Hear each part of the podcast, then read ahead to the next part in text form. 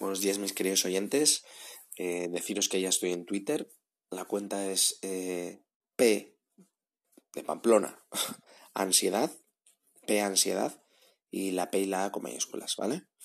Y pues nada, podéis escribirme por privado ahí para sugerir temas. Yo iré subiendo tweets eh, pues relacionados con, con, la ansiedad, con el estrés, con, la, con psicología o incluso subiendo episodios. Y bueno, por continuar un poco con, con la línea del, del, episodio de ayer, hoy quería hablaros de, del tema del, del, estrés laboral, pero a un nivel más profundo, ¿vale? Habíamos visto ya el de, digamos, el del día a día, el más operativo, de, pues eso, de no estar bien organizado, de, de pues entrar en conflicto con compañeros, de etcétera, ¿vale? Que os di algunas pautas pues para ir, digamos, creando una, una, una rutina, un ambiente sano para ir liberando poco a poco el estrés trabajando, ¿vale? Pero luego aún así va a haber un estrés más profundo, una decepción, una frustración, un amargor, ¿no? Que puede venir de, de cosas del tipo, pues, no estoy valorado. Digamos cosas que no dependen tanto de nosotros en el día a día, ¿vale?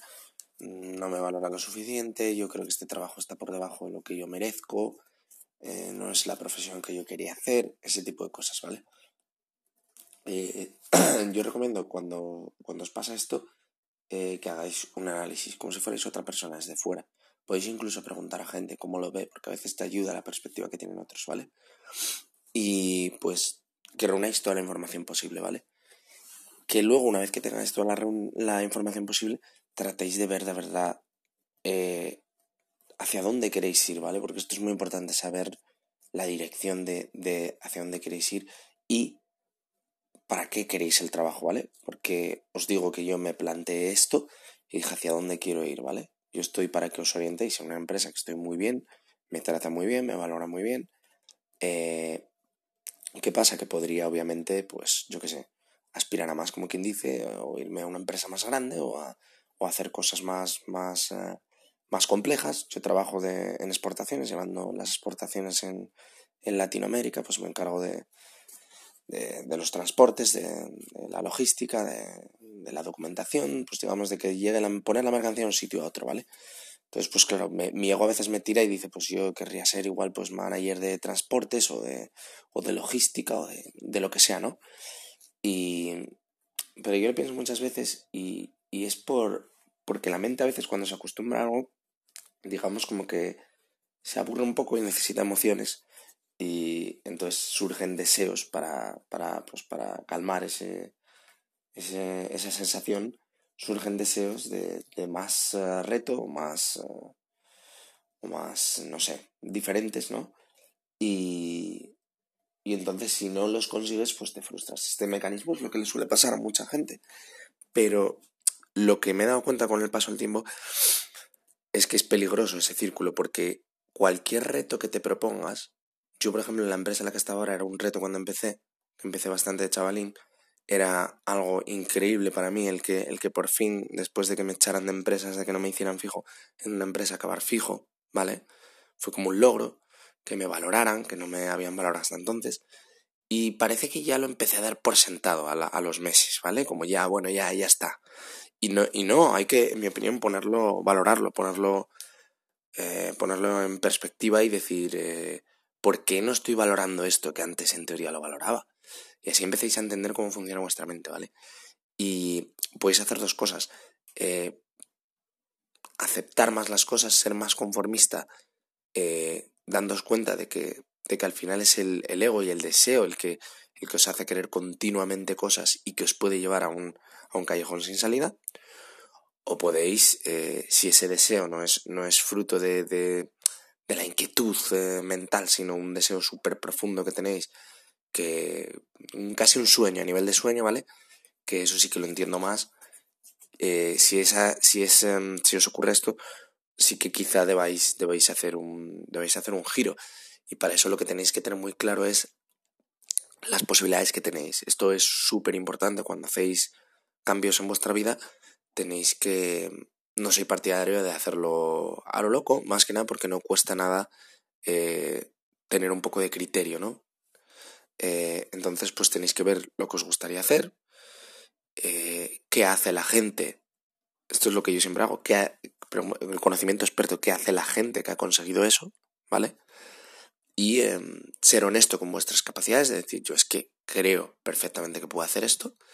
Y si tenéis más o menos claro esas tres cosas, que queréis hacerlo, cómo vais a hacerlo y que podéis hacerlo, eh, tenéis que vencer el miedo y hacerlo, sencillamente. Y pues, ¿cómo vencer el miedo? Pues dándoos cuenta de que solo esa aventura de hacerlo y de vencer el miedo es algo ya eh, que os va a hacer crecer como persona, que, que os va a reportar mucho bienestar, por, por que os va a, vais a sentir, vais a sentiros muy bien al ser algo retador, va a ser como una aventura. Y mira, salga bien o mal, si sale mal, habréis salido de dudas y siempre habrá más oportunidades y no habréis sido personas cobardes, habréis sido personas valientes. Y es mejor vivir, en mi opinión, una vida pues con valentía, haciendo lo que crees que hay que hacer en cada momento, que no eh, pues una vida atemorizados eh, por miedo a perder vuestro, vuestra zona de confort, que al final no es de confort, porque realmente estáis frustrados o estáis amargados, ¿no? Entonces, eh, básicamente ese sería mi consejo. Que primero, lo dicho en el episodio anterior, seáis organizados, no entréis en conflictos con compañeros, aprendáis a desvincular vuestro ego de lo que os pase y vayáis bajando los niveles de estrés, pongáis vuestro trabajo en perspectiva, que es lo que busco yo del trabajo, ¿vale? Eh, es una motivación extrínseca, el tema de la motivación cuando lo hablamos, una motivación extrínseca que no es un fin en sí mismo que lo uso como un medio para otras cosas, pues bueno, puede, puede, ser, puede ser perfectamente respetable eso. Eh, quiero que sea un fin en sí mismo el trabajo, porque es que paso muchas horas ahí, etc. Eh, vale, empezáis a hacer ese tipo de, cuestiones. ¿A qué me quiero dedicar? Esto es fundamental. Hay gente que no, que no sabe de verdad qué quiere hacer y ese es el mayor problema porque están frustrados, pero tampoco pueden tomar decisiones porque ni siquiera saben lo que quieren hacer. Entonces debéis autoobservación, conoceros a vosotros mismos, ver, por ejemplo, qué partes de vuestro trabajo os gustan más. Si es que os gusta alguna, si no, pues está ya, mira, cambiar a cualquier otra cosa que tampoco solo por probaros va a venir bien. Pero en vuestro trabajo, ¿qué partes os gustan más, no? Mi trabajo, por ejemplo, que yo me dedico a las exportaciones y muevo, digamos que muevo mercancía de Europa a Sudamérica para los clientes, ¿no? El tema logístico. Y yo lo que más disfruto es solucionando problemas. Continuamente me encanta solucionar problemas. Y comunicándome con la gente, con los clientes, con, transportistas. Me encanta solucionar problemas y hablar con la gente. Y pues no me gusta tanto pues el tema administrativo, el tema de documentos. No me, no me gusta. Entonces yo, por ejemplo, si quisiera hacer un cambio, eh, no debería tirar por una rama más burocrática o contable, etcétera.